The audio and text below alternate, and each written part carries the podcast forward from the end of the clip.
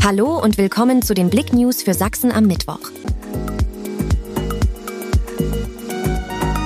Ganz neu. Das Blick.de Tattoo Model der Woche.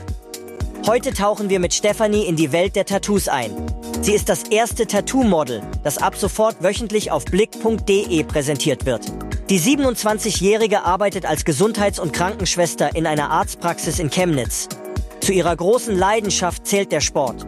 Alle Fotos und die Geschichten dazu lest ihr auf blick.de. Ein tragischer Unfall ereignete sich am Dienstagnachmittag in der Chemnitzer City. Beim Zusammenstoß mit einem Müllfahrzeug ist ein 20-Jähriger getötet worden. Der junge Mann war nach Erstinformationen am Kulturkaufhaus Tietz auf der Flucht vor anderen Männern unvermittelt auf die Bahnhofstraße gerannt und dort vom Müllauto erfasst worden. Der 20-Jährige war offenbar sofort tot. Der Fahrer des Müllautos sowie Ersthelfer erlitten einen Schock und mussten medizinisch versorgt werden. Die Polizei hat die Ermittlungen zu den Unfallumständen aufgenommen. Schwerer Verkehrsunfall auf B101. Zu einem schweren Verkehrsunfall kam es am Dienstagabend gegen 19.10 Uhr auf der Bundesstraße 101 in Freiberg.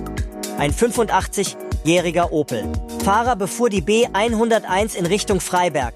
In einem Waldstück kollidierte er mit einem Anhänger eines leeren abbiegenden Holz-LKW, der aus Richtung Freiberg gefahren kam.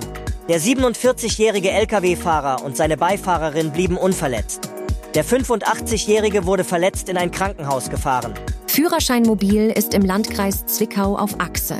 All denjenigen, die bisher ihren Führerschein noch nicht umgetauscht haben, kommt der Landkreis Zwickau im wahrsten Sinne des Wortes entgegen. Seit Dienstag ist das Führerschein-Umtauschmobil im Landkreis Zwickau unterwegs. In den kommenden Monaten wird das Mobil jeweils dienstags einen Ort im Landkreis ansteuern. In dem Mobil kann jedermann, der das bisher noch nicht getan hat, seinen Papierführerschein in einen modernen Führerschein im Kartenformat umtauschen. Gosens packt Pakete für Obdachlose.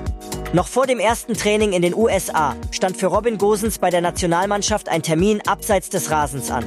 Der Union-Profi half bei einem Event für Obdachlose. Angestoßen wurde die Aktion der Profisportler von der Patriots Foundation, dem NFL-Franchise aus Massachusetts. Zum Weltobdachlosentag wurden von den Sportlern 300 Pakete, unter anderem mit Winterkleidung, Essen und auch Souvenirs wie Autogrammkarten verpackt und transportfähig gemacht.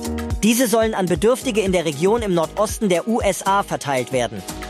Mehr News lest ihr auf blick.de.